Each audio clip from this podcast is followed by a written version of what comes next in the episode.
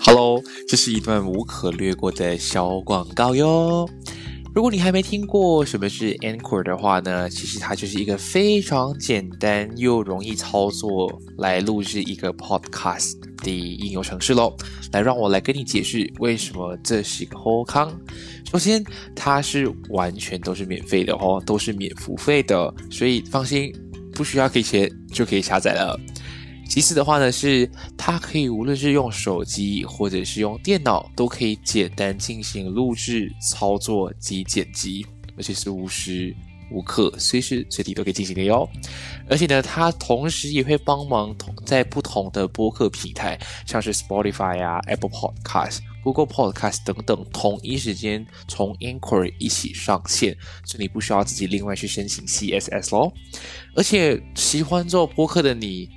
对于你来说，其实能够顺便赚点小钱钱，那是最好不过了。这里都可以帮你实现这个愿望哦。所以呢，只要想到 Podcast 就只有这么一个地方，那就是赶紧去下载这个免付费的应用程式 Anchor，又或者是上到 Anchor.fm 去开始你的播客路程哟。我们一起在节目上见喽！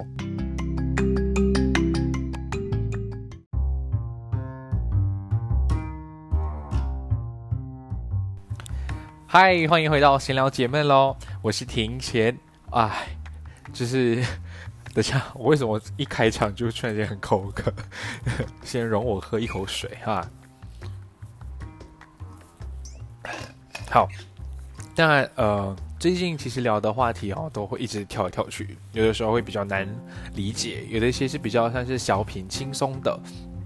然后其实上一集刚出来的时候，诶，有朋友直接私讯我说，诶，真的，我家人都会就是强逼我们一定要说早安啊，或者是有些人会结果反应，对，他们在情侣就是爱情之间都很常会因为这些小小事情去去争吵，所以我才发现哦，原来我不是那个怪胎，原来还有大家都会跟我有一样的面对一样的情况。然后那我们今天来聊聊一下，我觉得啊，也不是我觉得，就是我自己的一个个人的呃经历好了。就是如果大家知呃不知道的话，我可以大概稍微提及一下。我自己家里的话，我们自己家是有开餐厅，以前是做餐饮服务的，然后做了快我自己啦，就是从我从小到现在的话，我大概是。呃，我知道我们家餐厅做了快二十到二十一年，然后我爸就退休了。所以其实我一直在从小就是在餐厅工作，然后一起长大，所以我对餐饮的服务算是比较理解。然后我也知道怎么去操作跟运作，所以其其实进而就会习惯了，以后去外面做兼职啊，都会先以餐饮业为主，毕竟很快就可以上手，只是是看什么样的类型。那之后我自己就很喜欢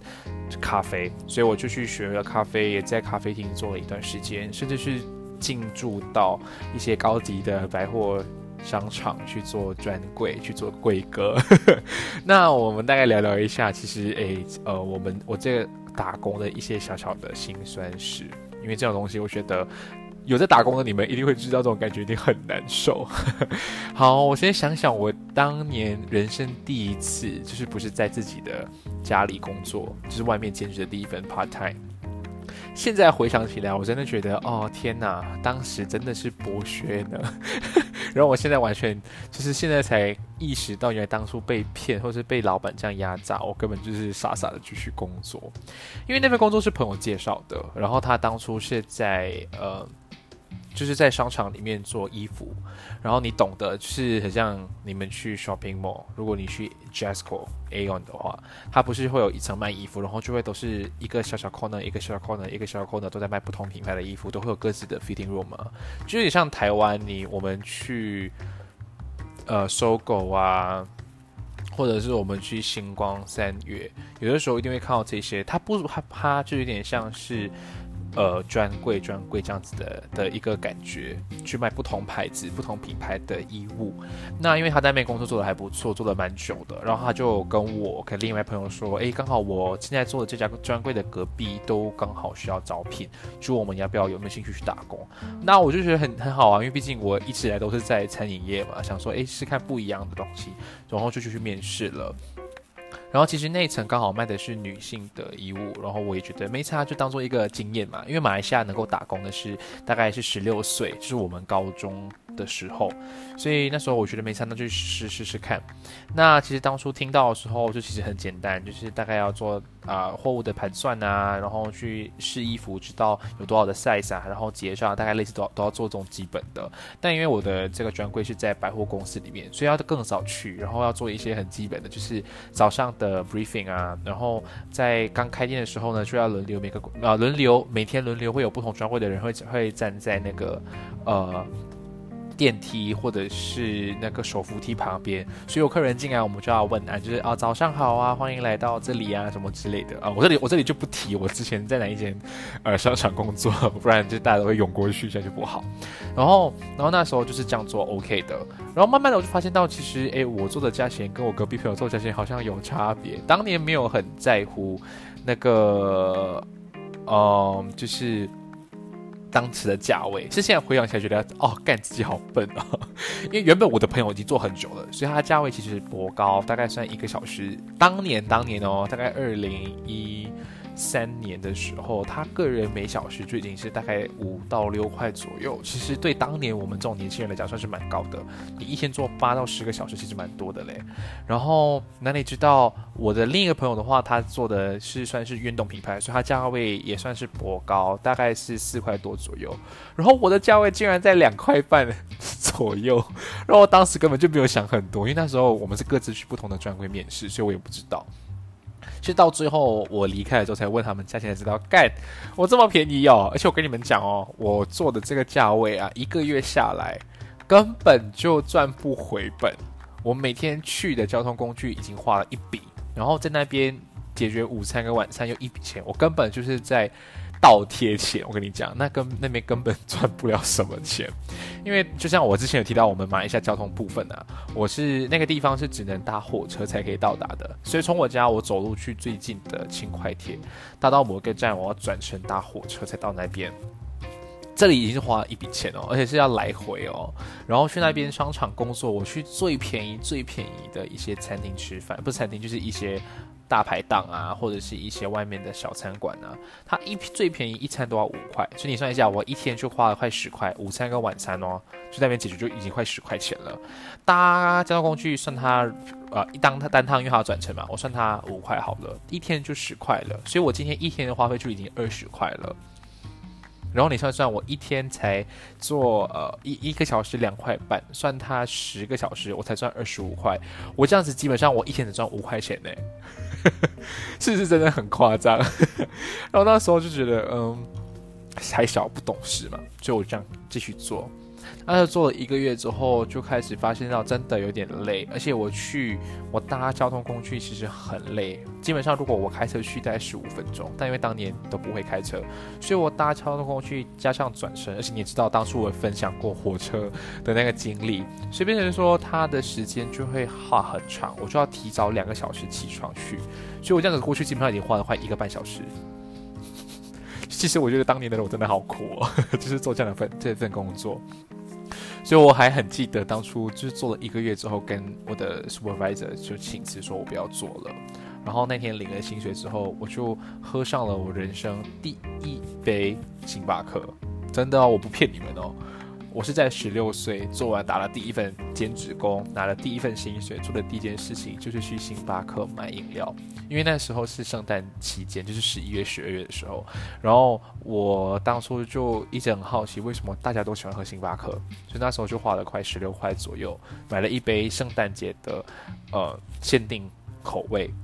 我到现在依然记得那个口味叫做 Peppermint Mocha，它就是摩卡薄荷薄荷口味的。然后那时候就觉得，哦，原来干星巴克这么好喝吗？但是我先跟你们讲啊，我个人是不喝星巴克的。我真的只有每一年只有这么一次会喝星巴克，就只有在圣诞节，因为那个口味是我当下喝的觉得是最好喝，而且是最有回忆的吧，可以这样说，我觉得它蛮 nostalgic 的。所以呃，不要，所以下次不要问我要不要去星巴克喝喝喝饮料，我是不会去的。哦 那是我第一份工作。那第二份工作的话呢，就会是正式在咖啡馆工作。那时候其实还好，已经是我高中毕业，然后等着去台湾的时候，我做了快九个月，哇，那时候就惨了。我跟你们讲，那时候就是我人生的第二份工作，就是算是餐饮业，但是是全新的领域，因为做做咖啡的。所以那时候，哇，我们那边上演了类似宫廷剧的东西。所以那时候那家店其实刚好是在我毕业那年十二月开张。然后我大概在十二月中就过去去吃，我觉得哎，其实餐环境不错，而且呃，抱歉，我是打嗝，然后又在我家附近，就是开车大概五分钟左右，其实蛮近的。然后就试试看，说丢履呃丢个履历。因为我之前有学过咖啡，但没有正式在咖啡店上面呃工作过，所以就丢了履历。然后他们说，哎，不错，他们也想要招聘，然后就让我去工作了。所以我是在隔年一月开工，那时候我算是第第蛮新的第一批的呃员工，就是他十二月刚开张，算算算一批好了，就是他们原本已经内定的，或者之前就很早就招聘的。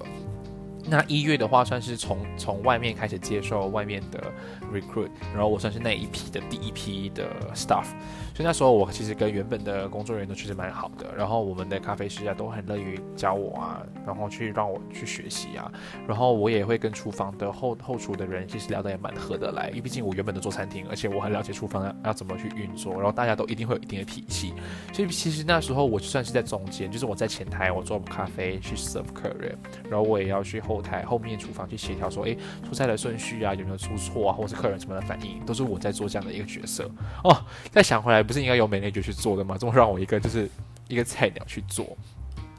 然后那时候才刚开工不到两个月吧，大概在二月尾，就是新年之后呢，就开始来了第二批的 PT，就是 part time。然后我就我就算是晋升老鸟了嘛。然后那时候就开始发现到，诶，我们公司有一些些的呃小小的插曲，就是呃，因为我毕竟已经做了快一两个月，所以其实跟前面后面的人都很聊得来，很熟络。然后第二批客人进来，第二批的新人进来之后呢，其实我们原本的一些员工，我们的 so called manager 就发现到说，我好像很喜欢跟后面的人聊，然后他就开始，哦，本身他自己也有脾气啦，会很容易跟后面的厨房人吵架，所以久而久之，他就觉得我好像是。在他的立场，他觉得我好像是偏向厨房那一派，所以他在第二批新进员工进来之后呢，他就开始有点算是 brainwash 他们，就是讲说，哎，你们都知道，你们都只是负责前面哦，然后后面厨房的东西就是让庭贤去处理好了，就类似这样的东西。然后我就慢慢发现到，因为为什么跟他们工作，我会有一种被悲歌的感觉，就是被他们 boycott。然后我就觉得很很无辜，我就这样当了剑拔。因为那时候蛮闹得蛮激烈，就是我们后厨、主厨跟前面的这个 manager 都一直很常吵架。然后之后呢，我们的 manager 就离开了。然后那时候就有另外第二位副，就是素的那个，就是这样讲。原本我们有两位咖啡师嘛，manager 是也是咖啡师，然后我们还有另外一位的咖啡师。那 manager 走了之后，另外一位就变成 main。的咖啡师，然后我就自然而然就是从最原本、最元老的这些 staff 里面选出来去做助手，也是做咖啡的。然后那时候一切都还好，然后我就是他还是我还是跟第二批的 staff 没有到很熟络，因为毕竟他还是保留着第一批的那个想法，所以他们都会私底下都会跟 manager 约去吃饭啊什么，然后我都永远都会被抛弃。但没差，我有厨房的各位这样子。然后到了后期之后，我就因为厨房不够人手，然后前面的人手也蛮足的，然后我就，然后主厨就把我调进去厨房去做后厨的部分，就是去烹饪啊跟料理。然后再加上是因为那时候要辟嫌啦，因为大家都还是抱着抱着那种很那时候那种误会去误会我说哦我是撑厨房啊，然后就类似这样的东西，就是宫廷剧的部分，所以也为了避免一些争吵，就把我调去后面了。所以那时候其实回想起来，哇，觉得有点幼稚啊！就是那时候为什么大人的纷争要拖到小孩子的身上呢？真的有点过分。然后最最最重要的是那时候，呃，有一点不糟糕的是，我那时候原本在后厨，然后到大概六月中七月的时候，发生一件比较痛苦的事情，就是我们前台的其中一位员工啊，他就呃拿了公司的钱就跑了，所以那时候就。被迫，因为员工人又少，然后那时候我就被逼要两边跑，然后那时候的想想想当年薪水还是拿一样的，但是我却跑两边，觉得好惨哦。好，但是那这就还好，然后之后去到了台湾的第一份工作呢，其实我是在呃，算是台湾的旅游区。啊，我也不说好了，在算是旅游区工作，所以那边其实刚刚开始工作就已经听到收到风说，哎，这里会有很多旅游客，所以其实要比较小心啊，要对他们比较好之类的。哦，这里就是真正的考验来了。以前在马来西亚都很常听到大家都会说，哎，台湾很多 OK OK，但什么是 OK？我其实真的没有体验过，因为在马来西亚，就算有多么难横的客人也好，只要你好声好气跟他们谈，他们自然都听得进去，又能够理解。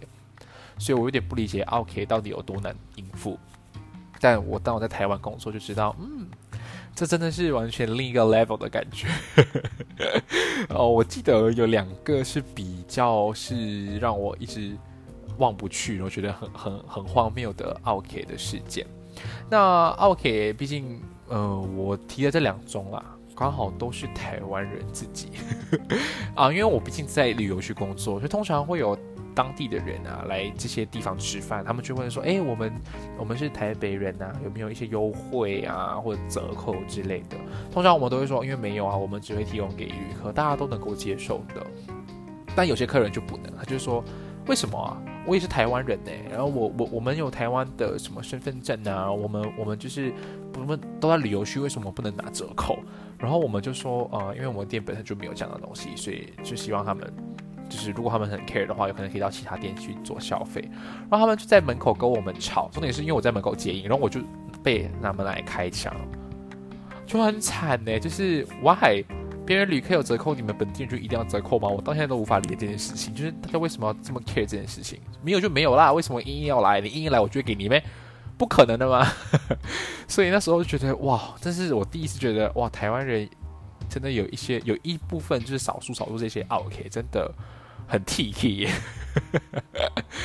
然后第二件事情的话呢，是哦，他算是比较年长一辈，你可以看得出他是贵气贵气的 a u n t 啦，呃，目测五六十多。大概这样，就两个安铁贵妇来我们那边喝茶，然后他结账的时候呢，他就举手，然后我就过去，然后我就把账单摊开来给他说：“哎，一共是三百元哦。”然后他们通常我的想法就是，可能你就是想法就是，你看我把那个账单打开了，你们能够做的就是要么把卡拿出来，要么把钱拿出来，然后放在账单上面，让我带回去结账才对，对不对？他没有哦，那个安体没有哦。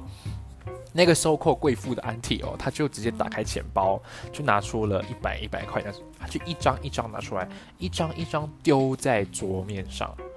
哎，靠摇，我的账单是根本就是打开在他面前，甚至是当他打开钱包的时候，我已经把账单递过去，他都偏死不要放在账单上面，他就偏偏要一张一张丢在桌上，就是这样，一百啊丢，两百丢，三百丢，那三百。用这样的语气来跟我讲话，我说我靠他妈，这是什么意思？